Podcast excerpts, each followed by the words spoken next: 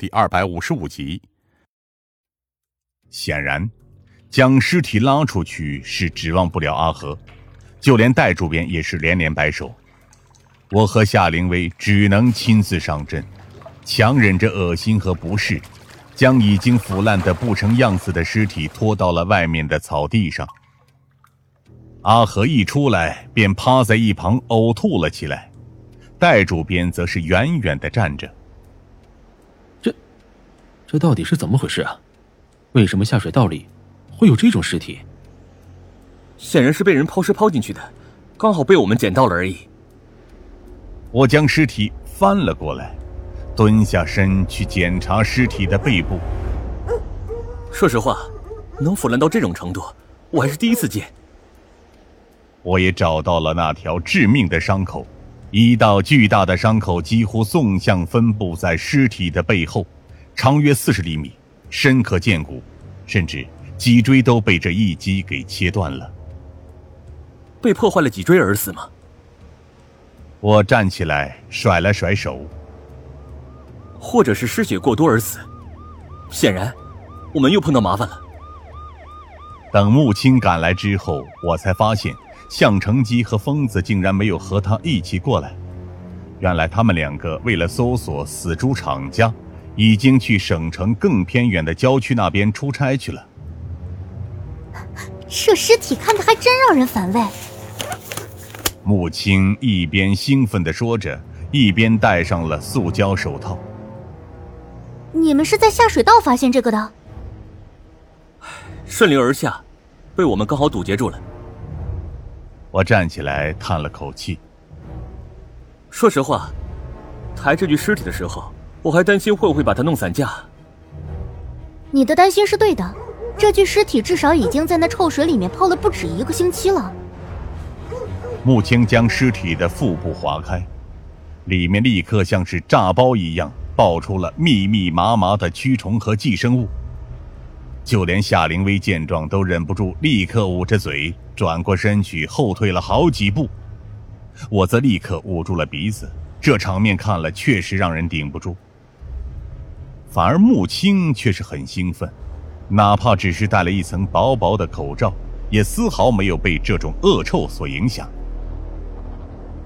死前吃的貌似是炸鸡这类的垃圾食品，从身上的衣着来看，倒像是个白领阶层。死因直截了当，属于外部创伤。不过我倒是好奇的很，到底是什么样的凶器能造成这么恐怖的伤口？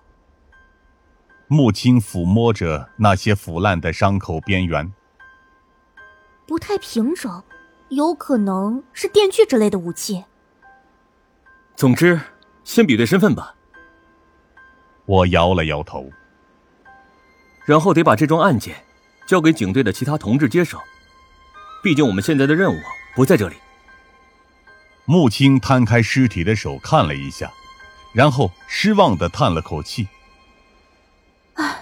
没错，说白了，把尸体扔进这种下水道里，倒是个省事儿的好主意。也可能只是我们运气差，刚好碰到了而已。”穆青答应将尸体封装带回去做进一步的对比尸检，我则和夏灵薇继续在原处进行调查。可惜，除了这具尸体之外，我们基本上也没有其他发现了。阿和被那具尸体吓得不轻，很快就自己一个人回去了。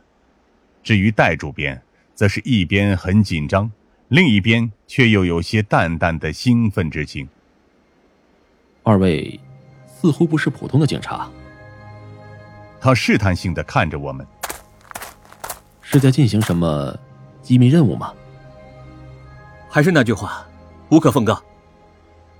我叹了口气。戴主编，你也回去吧，我们已经麻烦你够多的了。呃，不麻烦，不麻烦。戴主编紧张的笑了笑。能见到刚刚那种呃印象深刻的场面，也是人生中难得的体验嘛。直到戴主编离开之后。我和夏灵薇才对视一眼，互相无奈的摇了摇头。哼，那个戴主编还真是个怪人。夏灵薇吐槽道：“不像是那种传统的媒体人，反而像个探险家。他只是业务的爱好者而已。我沉声说道，但对于戴主编的那种奇怪的预感，仍旧没有变化。也许不久之后，我们就能再度见面了。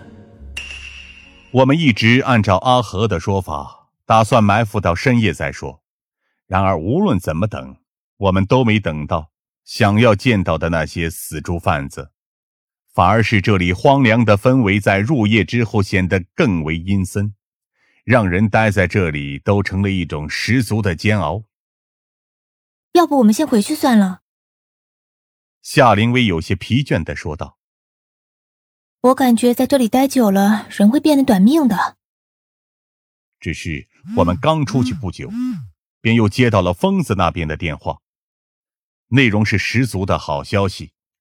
他们在郊区那边有了发现，联合省局的人一举将那个死猪贩子据点一网打尽，并且根据初步的交代，他们确实是在和于胡子那边做交易。